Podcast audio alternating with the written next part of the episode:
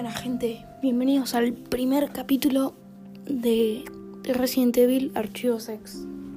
Eh, hoy vamos a contar nuestra primera historia, la historia de los Trevor.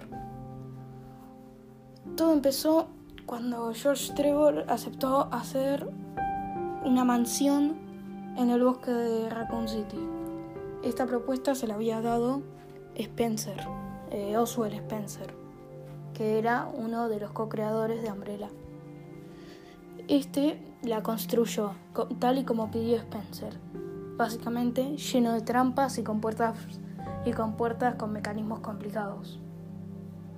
Después de terminar la construcción de la mansión, eh, Spencer eh, invitó al resto de la familia de Trevor a la mansión, que eran su hija Lisa Trevor y su esposa, la señora Trevor. Nunca conocemos su nombre. Entonces, Lisa y la señora Trevor fueron a la mansión, pero no, se podía encontrar a George en ningún lado. Resulta que Spencer deseaba matar a toda la familia Trevor, por, bueno, porque, ya que Trevor tenía conocimiento de la mansión, entonces para que nadie sepa, nadie más sepa de la mansión, tenía planeado matar a toda su familia. Entonces, em, Trevor logró escapar, pero se escabulló en una de sus propias trampas y nunca, nunca pudo escapar y se murió de hambre en una de sus propias trampas. La verdad que una excepción. Em, entonces, a la señora Trevor le empezó a parecer que algo estaba mal, pero ya era muy tarde. La secuestraron a las dos y la llevaron al laboratorio que estaba debajo de la mansión. En el laboratorio, el virus T, el virus zombie, vamos a decirle el virus Tyrant, todavía no había sido desarrollado. O sea, todavía lo único que existía ahora era el virus progenitor, que es el virus base. Entonces, a a la señora Trevor inyectaron el virus progenitor tipo A. Murió. A Lisa, con solo 7 años, le inyectaron el virus progenitor tipo B. Logró sobrevivir.